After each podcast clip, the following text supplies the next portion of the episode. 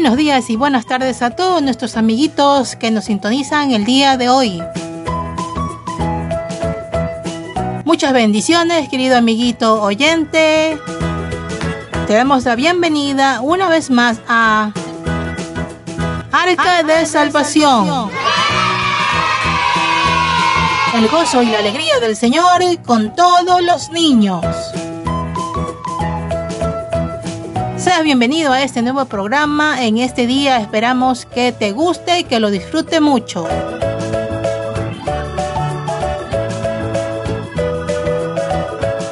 Damos saludos especiales a todos nuestros hermanos y los amiguitos que nos sintonizan de Sudamérica, Centroamérica, parte de Norteamérica y el Caribe. Saludos especiales para la radioemisora Alfa Estéreo de Panamá que retransmite el Arca de Salvación. Radio Vida Esperanza Estéreo te da la bienvenida en ese día. Y bueno, como siempre, antes de comenzar el programa, te quiero dejar dos acertijos y dos preguntas bíblicas. Ándalo pensando durante todo el programa y al final te daremos la respuesta. Primer acertijo que tiene manos, pero no puede aplaudir. Ahí te dejo eso para que vayas pensando. Segundo acertijo. Un hombre estaba afuera dando un paseo cuando empezó a llover. El hombre no tenía un paraguas y él no llevaba un sombrero. Su ropa se empapó, pero no se mojó ni un solo pelo de la cabeza. ¿Cómo pudo ocurrir esto? Ahora vamos con las preguntas bíblicas. Primera pregunta. ¿En cuántos días creó Dios todas las cosas? Tienes tres opciones. Número uno, en siete días.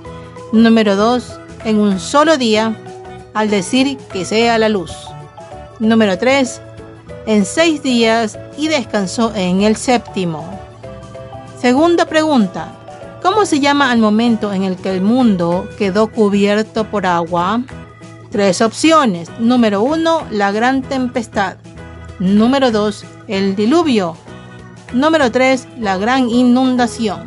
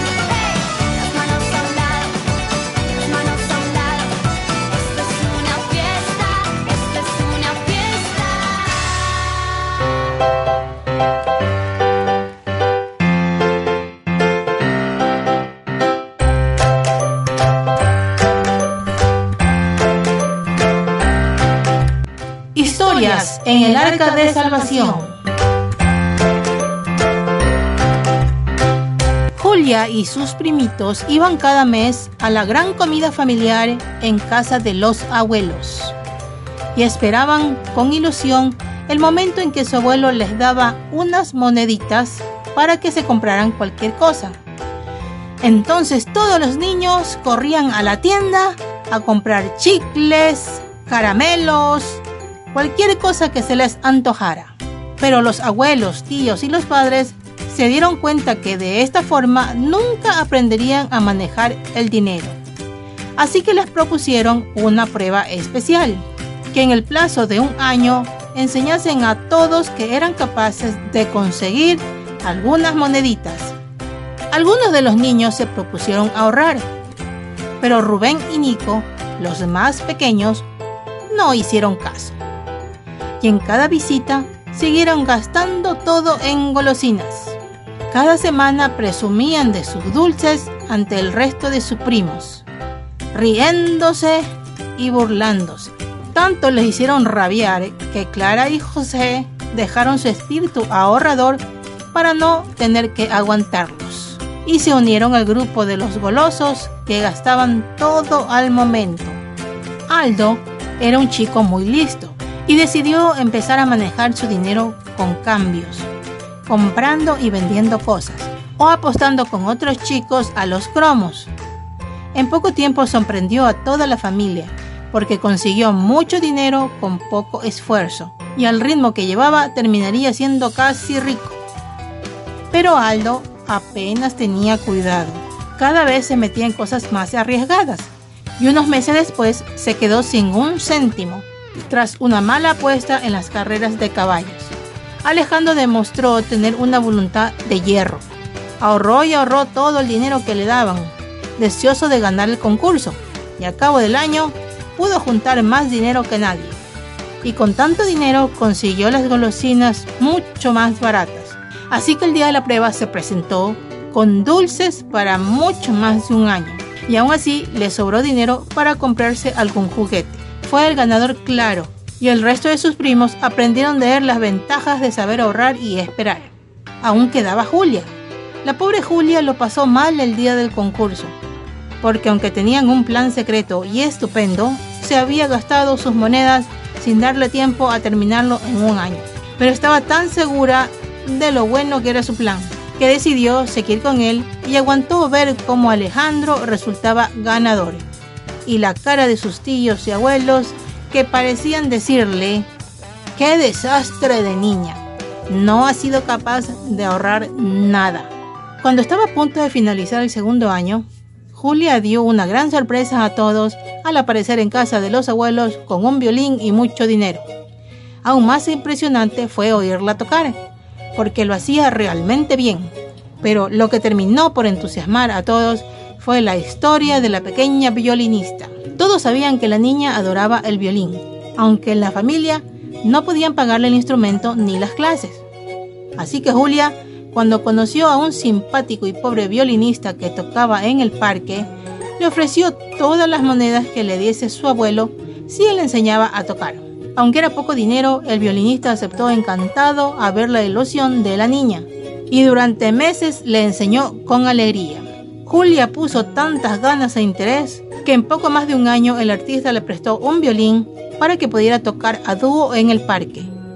Y tuvieron tanto éxito que en poco tiempo Julia pudo comprar su propio violín y aún así le sobró bastante dinero.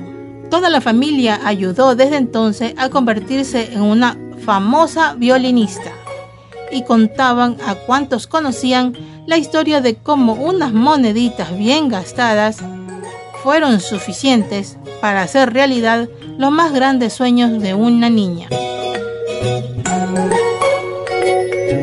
Bueno amiguito, esta historia nos deja una lección importante, que es saber no malgastar el dinero, saber gastarlo bien en buenas cosas e ir incluso ahorrando de poco a poco para que en el futuro te puedas comprar algo que quieras, algún juguete o alguna cosa especial que tú desees.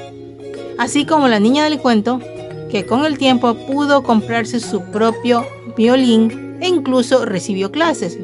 Así que este cuento nos enseña que debemos saber gastar bien el dinero, gastarlo en cosas importantes y también ir ahorrando para que en un futuro nos podamos comprar algo que querramos.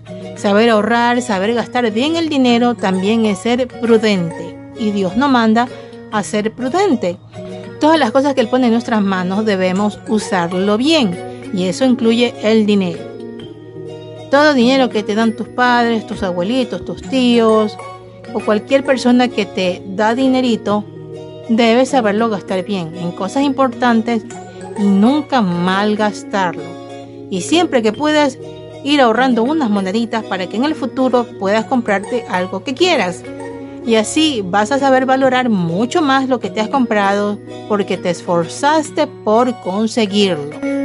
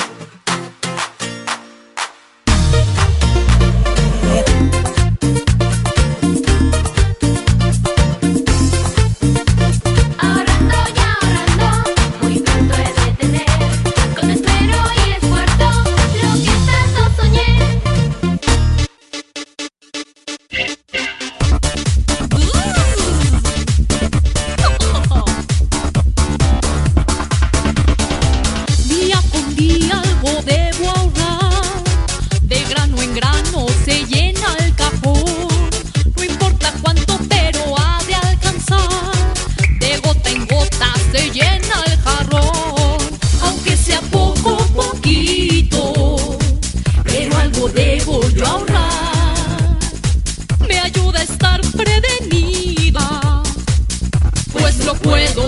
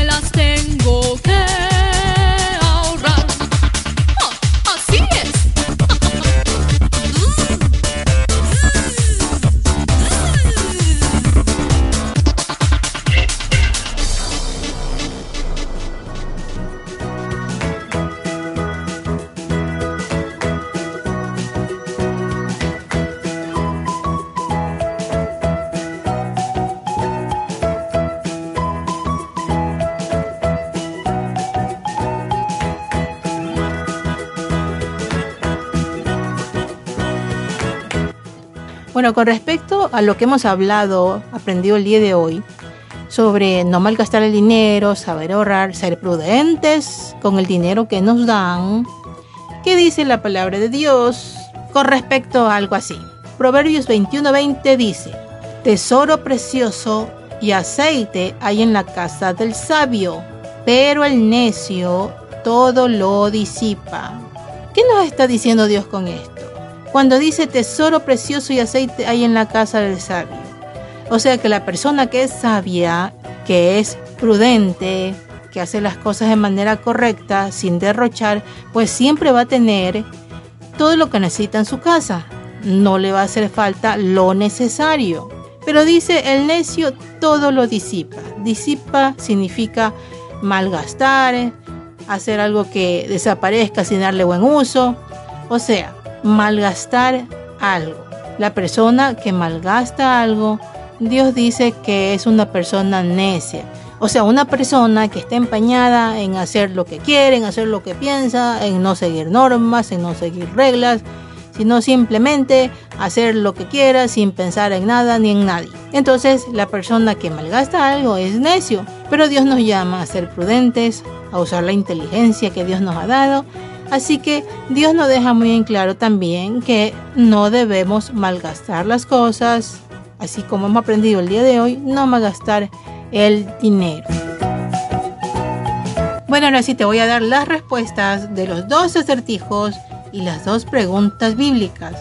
Vamos a ver si acertaste en alguna. Primer acertijo, que tiene manos pero no puede aplaudir. Y la respuesta es... Un reloj. Claro, porque tiene las manecillas, pero no puede aplaudir porque no tiene manos, tiene manecillas. Y es un objeto, no una persona. Segundo acertijo. Un hombre estaba afuera dando un paseo. Empezó a llover. El hombre no tenía paraguas ni sombrero. Su ropa se embabó, pero no se mojó ni un solo pelo de la cabeza. ¿Cómo pudo ocurrir esto? Y la respuesta es... Porque el hombre era calvo. Por supuesto, no tenía ni un pelo en la cabeza, entonces no se los mojó porque no tenía pelo. Y ahora vamos a las preguntas bíblicas. ¿En cuántos días creó Dios todas las cosas? Número uno, en siete días. Número dos, en un solo día número 3 en 6 días y el séptimo descansó. Y la respuesta es...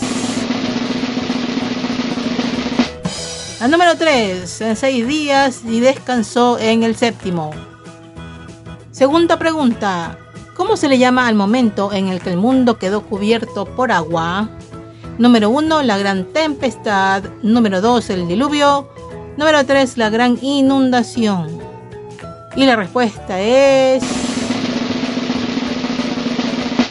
Número 2. El diluvio, por supuesto. En Génesis 7.6 puedes encontrar la información. Bueno, que no hayas aceptado ninguna pregunta, pues ya has aprendido algo nuevo el día de hoy, con los acertijos y con las preguntas bíblicas. Y bueno, amiguito, esperamos que te haya gustado este programa, que lo hayas disfrutado. Dile a tus pepitos que la próxima semana también te pongan el programa y los puedas escuchar. Se despide de ustedes su amiga Mari Toro desde Guayaquil, Ecuador. Y nos vemos. Hasta una próxima.